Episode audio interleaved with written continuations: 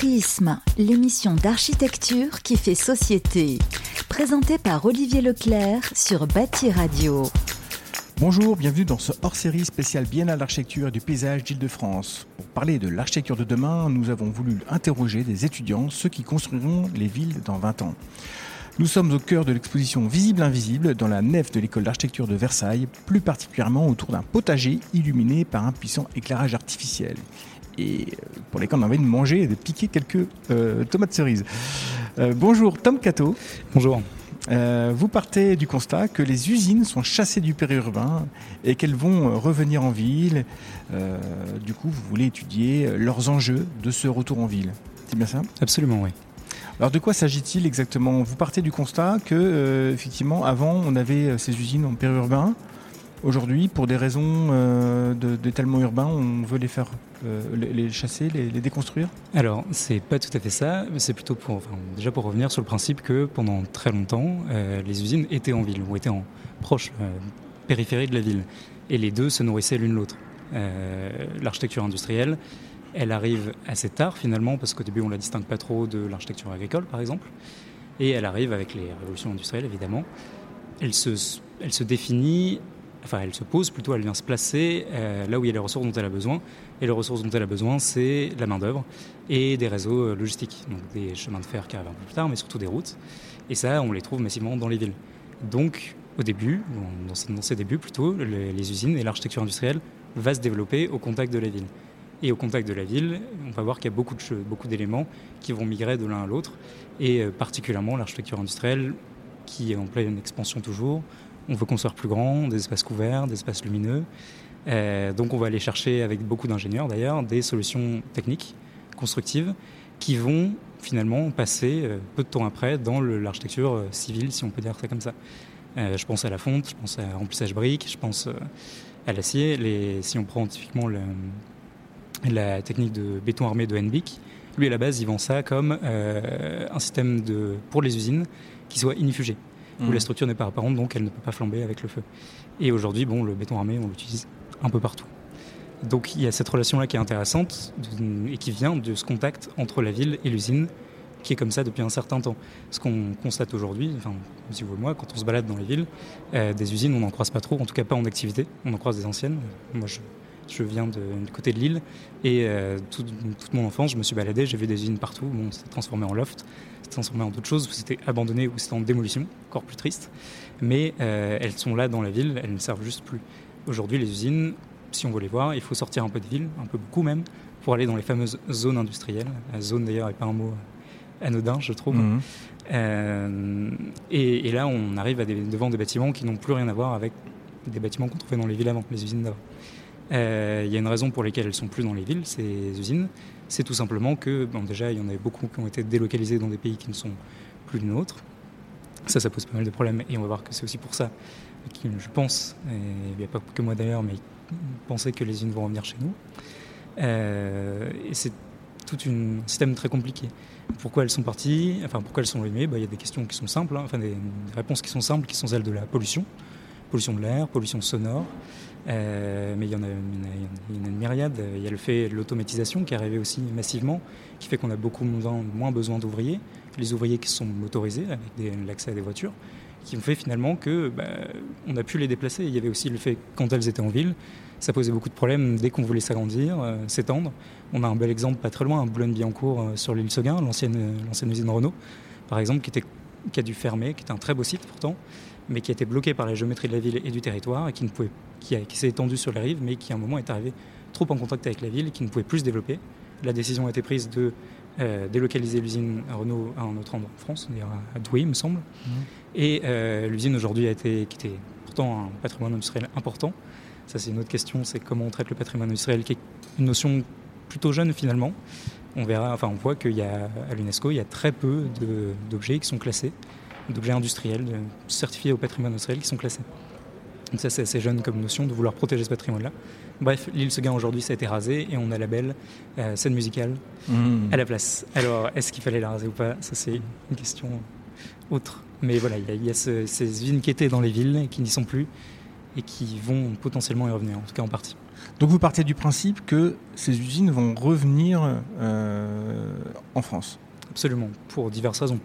Euh, déjà le fait que, enfin des raisons économiques tout simplement, parce qu'aujourd'hui la main d'œuvre qu'on allait chercher dans les grands pays de la délocalisation euh, est en train d'atteindre un niveau de vie euh, comparé au nôtre. Mhm. Donc ils ont des prétentions salariales qui sont plus élevées qu'avant, qui sont en train de s'accorder aux nôtres. Donc il y a un moment où ça va être moins intéressant, même en termes de profit, d'aller produire là-bas. Ensuite, on a des questions politiques qui sont, qui sont jumelées à ça, qui est de dire qu'aujourd'hui, en Europe en tout cas, et ça c'est dans, les, dans les agendas Europe 2020, etc. Ça se développe et c'est des questions qui sont là depuis longtemps. C'est euh, comment on préserve notre euh, souveraineté de production euh, en étant dépendant des productions d'autres pays. Donc la volonté de se réindustrialiser en Europe, elle est présente depuis, enfin, depuis très longtemps. Et c'est de dire d'avoir cette force de production sur nos territoires pour ne pas dépendre bah, d'autres de partenaires commerciaux qui pourraient avoir des avis politiques différents des nôtres, mmh. comme on a pu le voir assez récemment d'ailleurs.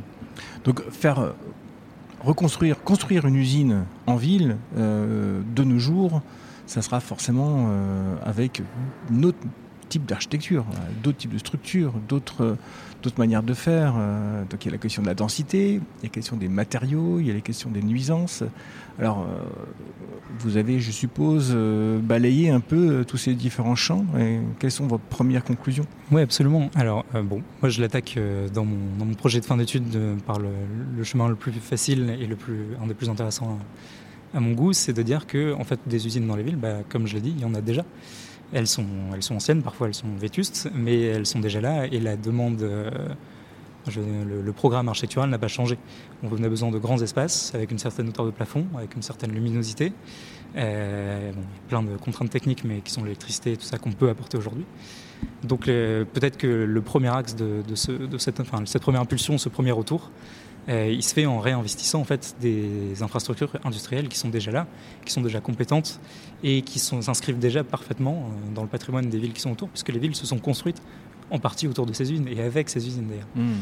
Donc il y, a déjà, il y a déjà une source formidable euh, qui est déjà présente et qui n'attend que finalement que d'être exploitée. Moi, dans mon, projet là, je travaille sur une usine qui est à Roubaix, Roubaix, ancienne ville industrielle, enfin hmm. monstrueusement industrielle d'ailleurs, du nord de la France qui aujourd'hui, enfin, l'industrie s'est complètement cassée la gueule, l'industrie textile, qu'on a tout délocalisé. Et aujourd'hui, c'est une usine qui, euh, qui vivote, qui est séparée entre plusieurs petites entreprises qui fonctionnent. Et il y a aussi un collectif, qui est une association qui est super intéressante, qui s'appelle le Non-Lieu, et qui, eux, tente de préserver euh, le patrimoine. Donc elle est un peu divisée entre cette valorisation du patrimoine et euh, les petites productions. Et à côté de ça, on a la ville qui, même, qui veut valoriser son patrimoine. Hein, Roubaix est très axé là-dessus mais qui se demande si on ne pourrait pas construire des logements à cet endroit-là. Mmh. Mais alors justement, euh, vous soulevez un sujet important. Euh, s'il y a du foncier qui peut se libérer en ville, ce ne sera certainement pas pour construire l'industrie, euh, ce sera surtout pour construire du logement mmh. ou du bureau. Donc quelle place, à quel endroit vous construisez des villes Il va falloir raser des quartiers Il y a encore du foncier disponible pour ce genre d'industrie qui n'est pas très rémunératrice d'un point de vue foncier?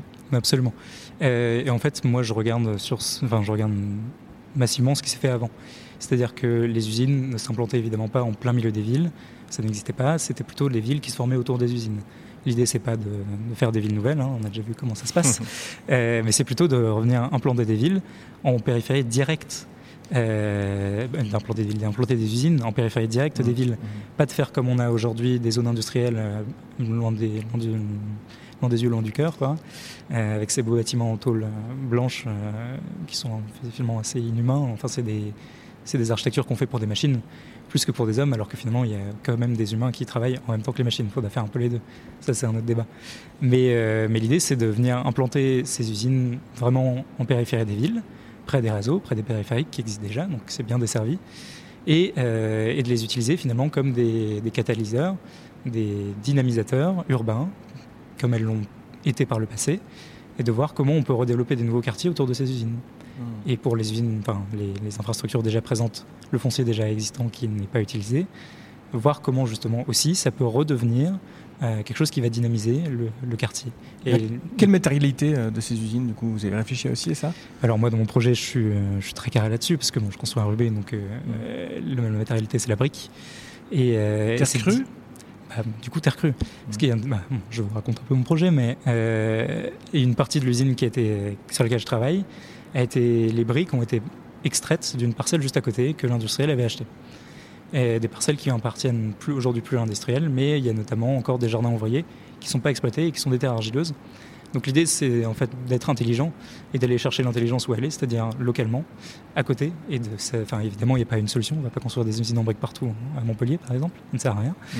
Euh, mais c'est d'aller chercher des ressources qui sont présentes à côté et de se placer vraiment dans la suite de ce qui a déjà été fait, euh, parce que des industries, il y en a un petit peu partout. Il y a des exemples qui ont été faits partout et qui sont intelligents de base. Donc, mmh. comment la, la, vraie question, c'est pas d'aller chercher des nouvelles matérialités, c'est de se dire comment on fait dans la suite comment on reprend l'élan qui a été stoppé quand on a sorti les usines des villes et comment on vient, comment on à ça. Est-ce que, est que d'ailleurs on doit produire des extensions ou pas? Est-ce qu'on doit reconstruire pour ces cas-là? Et pour les, usines nouvelles, on va dire, euh, comment, à quel point il faut s'inspirer de ce qui a déjà été fait Qu'est-ce qui marche, qu'est-ce qui ne marche pas.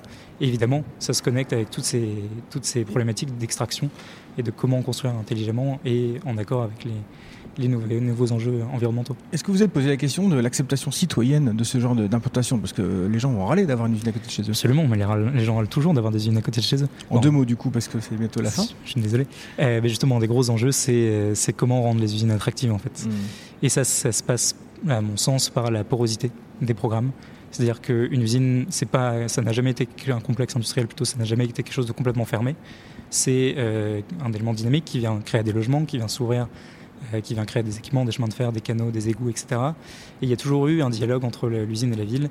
Et aujourd'hui, on peut très bien, enfin, si on remet, les, si on réinsère les usines dans la ville, on peut très bien insérer la ville dans les usines avec des programmes, des ressourceries, des ateliers urbains, il y a plein de choses qui peuvent être faites. Il y a un dialogue magnifique qui peut, qui peut arriver là-dessus. C'est plein d'espoir. Merci Tom Cato euh, pour avoir partagé ce témoignage et votre travail. Euh, vous pouvez écouter les autres hors-série sur la page Prisme de, Prisme de Bâti Radio. Et moi je vous dis à très vite. À très vite.